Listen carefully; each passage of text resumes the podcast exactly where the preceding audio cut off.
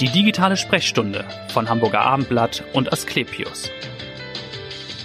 Diabetes, das trifft Millionen von Menschen, wobei wir heute nicht über die weit verbreitete Zuckerkrankheit im Alter, also die Typ 2 Diabetiker sprechen wollen, sondern über Diabetes Typ 1, eine Erkrankung, die oft schon im Kindesalter festgestellt wird.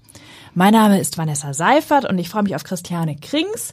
Sie ist fachärztliche Leiterin in der Abteilung für Diabetologie im Westklinikum Hamburg. Herzlich willkommen, Frau Krings. Ja, danke schön für die Einladung. Ich habe es schon ein bisschen angedeutet, was ist der Unterschied Diabetes Typ 1, Typ 2? Oder die Frage, die viele Hörer, Leser stellen, was ist denn eigentlich schlimmer? Ähm, also schlimmer kann man nicht sagen. Ähm, äh, es ist erstmal so, dass ähm, Typ 1 und Typ 2 Diabetes sehr unterschiedliche Erkrankungen sind, aber die gleiche Folge haben, nämlich hohe Blutzuckerwerte. Ähm, und es ist so, dass ähm, Typ 1 Diabetes viel, viel seltener ist. Also ungefähr um die sieben Millionen Menschen haben ein Diabetes und nur ungefähr fünf Prozent haben einen Typ 1 Diabetes. Mhm. Also das sind so um die 350.000, das erstmal vorwegzunehmen. Ja. Ähm, und es ist so, dass der Unterschied ist, bei dem Typ 1 Diabetes handelt es sich um einen Insulinmangeldiabetes. Das heißt, dieses wichtige Hormon, was für den Zuckerstoffwechsel eben entscheidend ist, das Insulin, ähm, wird nicht mehr produziert sozusagen. Und beim Typ 2 Diabetes handelt es sich meistens um eine Wirkstörung des Insulins, dass es nicht so gut wirkt mehr und im Verlauf auch um eine nicht ausreichende Produktion. Das ist also ein Mischbild. Mhm. Ähm, wir, bei uns geht es ja heute überwiegend um, um den Typ 1 Diabetes. Genau, genau. Was ist denn die Ursache für Typ 1 Diabetes? Ja, die Ursache ist, nennt man ja also jetzt im, im Medizinjargon eine Autoimmunerkrankung. Mhm. Und das bedeutet, dass das körpereigene Abwehrsystem, was wir ja alle als Immunsystem kennen und was ganz wichtig ist, leider ähm, anfängt, aus welchem Grund weiß man nicht so das genau. Das weiß man eben nicht genau, warum nee. es anfängt. Ne? Ja, genau, anfängt. Die Insulin produzierenden Zellen, die Inselzellen, die in der Bauchspeicheldrüse sitzen, anfängt zu zerstören. Und wenn ungefähr nur noch 20 Prozent übrig sind von diesen Zellen, dann fängt der Blutzucker an zu steigen mhm. und es kommt zu den klassischen Beschwerden ähm, wie viel Durst, viel genau. Wasser lassen, Gewichtsverlust, Müdigkeit, Schlappheit. Infektanfälligkeit und so weiter. Das ist ja auch das, was viele Eltern von betroffenen Kindern berichten, die das dann hm. irgendwann festgestellt haben, dass die Kinder andauernd Durst haben. Eigentlich ja. nur trinken, trinken, mm, trinken und dass das mm. dann ein Warnsignal ist, dass da eben über die Jahre schon was passiert ist, offenbar im Körper. Ja, also jahrelang dauert das nicht, mhm. sondern es sind eher Wochen und Monate. Monate. Okay. Also das geht deutlich schneller. Ja. Die typischen Symptome haben Sie schon genannt. Dann kommt man natürlich mit dem Kind in die Klinik. Oft wird es ja diagnostiziert so zwischen dem sechsten und siebten Lebensjahr. Ist das richtig? Ist das Also Peak? es ist eben überwiegend, deswegen hieß es ja früher auch Jugenddiabetes. Ja. Es ist schon überwiegend in der Kindheit, aber mir ist ganz wichtig zu sagen, oder Jugend, Jugendliche auch, auch gerade, mhm. ne, oder Jungerwachsene. Mir wäre aber auch wichtig zu sagen, dass es in jedem Alter auftreten kann. Okay. Also ich habe auch schon 70-Jährige gehabt, die einen an einem Typ 1 Diabetes ah, okay. erkrankt sind. Also das ist auch möglich. Ist, ist auch möglich. Man muss mit dran denken einfach. Ja. Ich komme dann in die Klinik oder zu Ihnen im besten Fall. Wie mm. funktioniert dann die Therapie? Wie stelle ich jemanden ein im Grunde, damit er gut leben kann mit dieser Erkrankung? Ja, genau, das ist natürlich ein Ziel, ne? Gut leben mit dem mit dem Typ 1 Diabetes. Ja. Ähm, wir haben so eine Diabetes Schulungsstation nenne ich es mal, wo wir eben äh, den Patienten ermöglichen wollen, ein Training wahrzunehmen, dass sie möglichst ein selbstbestimmtes Leben führen können und viel lernen. Also ja. Grundvoraussetzung ist natürlich, ich muss das, was fehlt, zuführen. Ja. Also das Insulin. Mhm. Und das kann man leider nicht schlucken oder sprühen oder nee, ähnliches, sondern das muss man spritzen. Mhm. Und das ist natürlich dann meist erstmal eine Überwindung, aber ja. es ist so inzwischen, ja, dass die, die Nadeln, mit denen gespritzt wird, die sind so klein und so dünn geschliffen, ähm, dass das kaum noch gespürt wird. Mhm, dass also auch Kinder, Jugendliche das dann schon schnell selbstständig können. Ja, genau. Also das wird ihnen beigebracht. Aber wobei ich ja in der Erwachsenenmedizin arbeite Oder und ja. nicht in der Kinder- Ja. oder Jugendmedizin. Mhm. Genau. Das heißt, das ist natürlich ein Punkt, das Insulin zuführen. Was bringen Sie Ihren Patienten aber doch auch bei in dieser Schule? Ja, also äh, genau. Erstmal stellen wir uns neben die Patienten und gucken, was sind die Bedürfnisse. Mhm. Ne? Wenn jemand jetzt noch gar nichts weiß, fangen wir natürlich bei Null an. Also Ja. was ist Diabetes? Ähm, wie kann ich das behandeln? Wie spritze ich? Also Spritztechnik. Ja. Wie messe ich vor allen Dingen meinen Blutzucker? Ne? Das ist ja auch ein großes Thema, weil damit ich weiß, ähm, wie ich wie ich reagieren kann, muss ich ja wissen, wo ich stehe. Und ähm, dann geht es natürlich um alle Themen rundherum. Wie, wie verhalte ich mich in besonderen Situationen? Und äh, oder bei Sport zum Beispiel. Genau. Wie passe ich da das Insulin immer wieder an? Das ist ja die große Herausforderung, ne? Genau. zu wissen, was nimmt man zu sich, wie bewegt man sich, Genau. äh, wie ist der Blutzuckerspiegel. Sie haben schon gesagt, die Messung ist natürlich wichtig. Man kennt das klassische Pieksen im Mhm. Grunde, um dann einen Bluttropfen zu gewinnen. Jetzt gibt es auch, ist in der Fernsehwerbung auch sehr stark vertreten, im Moment Mhm. die Sensoren, das sieht man auch als Nicht-Diabetiker, ne, die dann auch den Blutzuckerwert auf das Smartphone schon übertragen. Nutzen das viele Ihrer Patienten? Halten Sie das als Expertin für eine sinnvolle Innovation? Ja, das halte ich für eine sehr in- sinnvolle Innovation. Es führt ja auch zu einer großen Entlastung dieser Menschen mit Diabetes. Ähm, man muss sich vorstellen, das Pieksen, gut, viele tolerieren das, Ja. aber es ist schon auch nicht so angenehm. Ne? Und wenn Sie so einen Sensor liegen haben, das ist ja, ist auch eine kleine Nadel dran, die werden dann zum Beispiel am Oberarm gelegt, können aber auch am Bauch liegen oder so und die halten Ja. dann, ich sag mal so zwischen zehn Tagen und zwei Wochen, können die liegen bleiben und dann kann man eben, ähm, werden, werden die Daten auf ein Smartphone übertragen.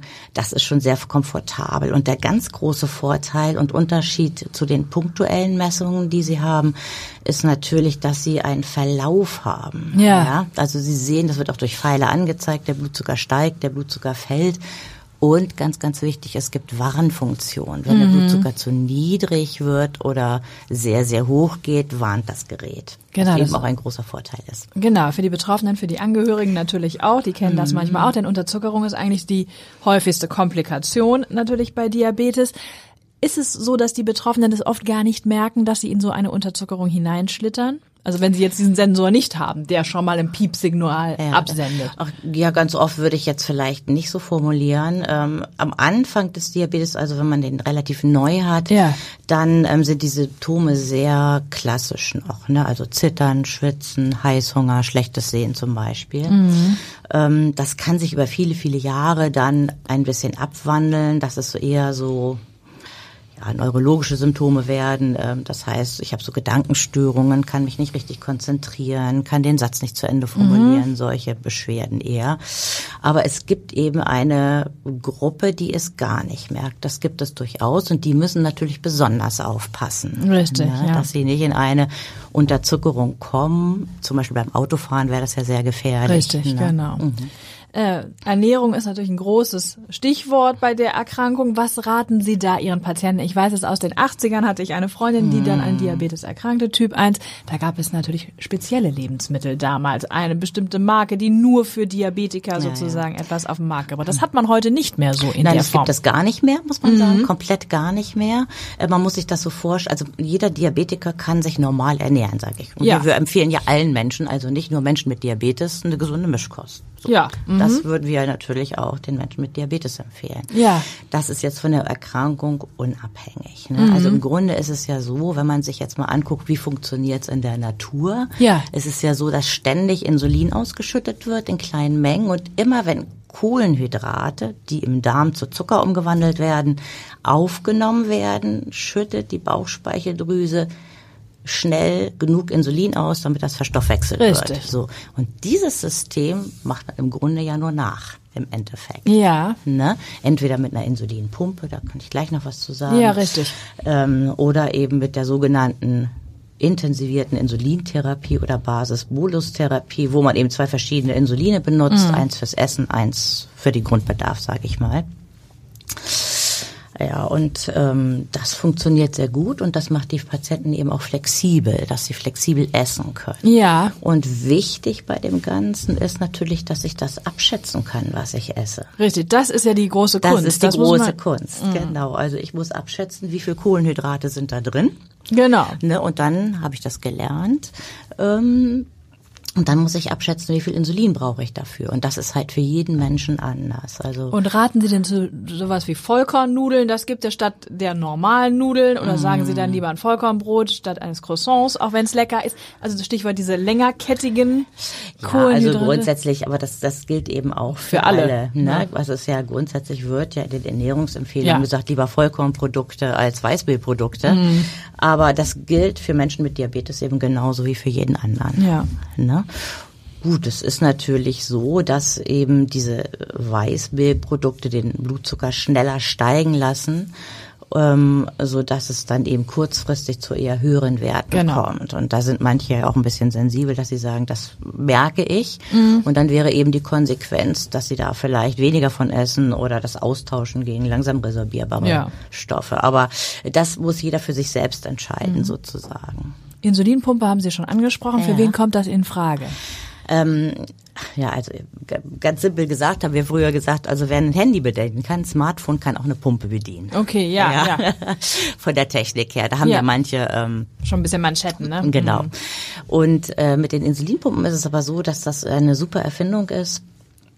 Und zwar wird da kontinuierlich immer kleinste Mengen Insulin abgegeben über ins Unterhautfettgewebe über einen Katheter, ähm, der da dauerhaft liegt und regelmäßig gewechselt werden muss. Und man kann natürlich damit unheimlich gut und flexibel Insulindosen anpassen. Ja, also das, man, genau, weil wie gesagt, also ich sage immer, viele Wege führen nach Rom. En- Entweder erreiche ich das mit der Zwei-Spritzen-Therapie, mein Ziel für mich, wie ich gut leben kann damit, ne? Oder ich, eine Pumpe ist für mich einfacher, also einfacher in dem Sinne, dass ich mehr Flexibilität vielleicht noch habe, es besser anpassen kann. Man kann da viel einprogrammieren oder bestimmte Sachen wählen. Ne? Ähm, was weiß ich, wenn ich eine Pizza esse zum Beispiel, da ist ja viel Fett drin, das wird das Kohlenhydrate langsamer aufgenommen, dann kann ich so eingeben, ähm, dass der Bolus eben, also das schnelle Insulin langsamer Ja. abgegeben wird. Und so. Also da gibt es viele Möglichkeiten, Okay. immer anzupassen. Also im Und- Prinzip könnte es jeder Diabetiker nutzen oder gibt es eine Gruppe, wo Sie sagen, für die eher nicht die Pumpe?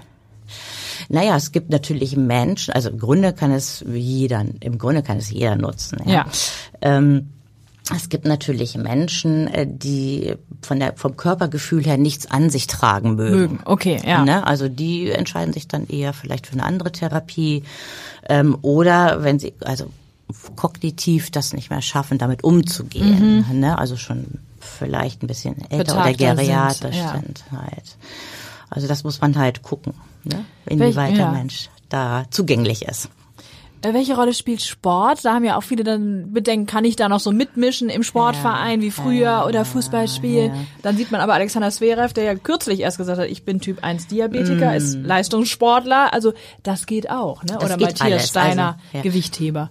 Genau, man kann, also es ist gar kein Problem, auch mit Typ 1 Diabetes seinen Sport Mhm. weiterzumachen. Ne? Man muss halt nur sein, erstmal seinen, seinen Körper kennenlernen und vor allen Dingen auch ähm, das Wissen haben, wie passe ich das gut an, das Ja. Insulin für den Sport und wie mache ich das mit schnellen Kohlenhydraten, wann muss ich was nehmen und so weiter. Also das geht gut. Kein Ausschlusskriterium.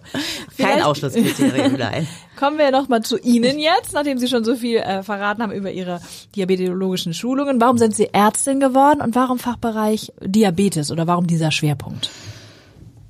Ja, also warum bin ich Ärztin geworden? Das war ein bisschen ein Zufall. Ich habe angefangen in, also ich bin nach Hamburg gekommen, habe angefangen Biologie zu studieren und dann fehlte mir aber ähm, sozusagen die menschliche Seite, also ähm, der Kontakt und und das Wissen eben auch äh, auf einer anderen Ebene mit umzusetzen. Ähm, dann so bin ich in die Medizin gerutscht, Ja. sage ich mal. Ja. Hatte dann auch zum Glück alles geklappt. Und zur Diabetologin, das war auch ein bisschen Zufall. Ähm, da hatte ich als, ich hatte, wollte gerne Internistin werden, das bin ich auch geworden. Mhm. Ja. Und ähm, hatte dann eben durch Zufall in einem Diabetesbereich auch eine Stelle bekommen. Mhm. Und das hat mir sehr gut gefallen. Und das ist halt auch, auch so ein Mischbild. Einerseits natürlich, dass man die Medizin an sich, also die Somatik da ausübt, Ja. aber es hat auch ganz viel mit dem Verständnis des Begleitens eines Menschen zu tun. Das stimmt, also ja. das ähm, sogenannte Empowerment oder eben, ähm, wie man auch sonst so sagen kann, ähm, sehr Hilfe zur Selbsthilfe. Richtig, ja. Ne, Und das ist ja auch nicht nur eine eine körperliche Erkrankung, sondern Menschen leiden ja auch oder können darunter leiden und haben ja auch ähm, ja seelische Aspekte damit umzugehen. Und das fand ich ganz spannend, so Ja. diese Interaktion. Das spürt man, dass Sie das spannend finden. Was ist Ihr Hobby? Was machen Sie, wenn Sie nicht in der Klinik sind? Letzte Frage. Letzte Frage. Ach naja, also ich bewege mich ganz gerne, fahre viel Fahrrad und solche Sachen. Und Ja. im Sommer gehe ich gerne segeln. Das finde ich super entspannt. Ja, ist man so weg von allem. Das stimmt. Das ist natürlich jetzt in der Wintersaison ist schwierig. Ist nicht so. Und Fahrrad ist auch schwierig, wo es gerade glatt ist, oder? Ja, heute bin ich zu Fuß gekommen. okay. Ich danke Ihnen ganz herzlich für Ihren Besuch und ich danke Ihnen fürs Zuhören und hören Sie gerne wieder rein in die nächste digitale Sprechstunde. Vielen Dank. Ja, vielen Dank auch. Weitere Podcasts vom Hamburger Abendblatt finden Sie auf abendblatt.de slash podcast.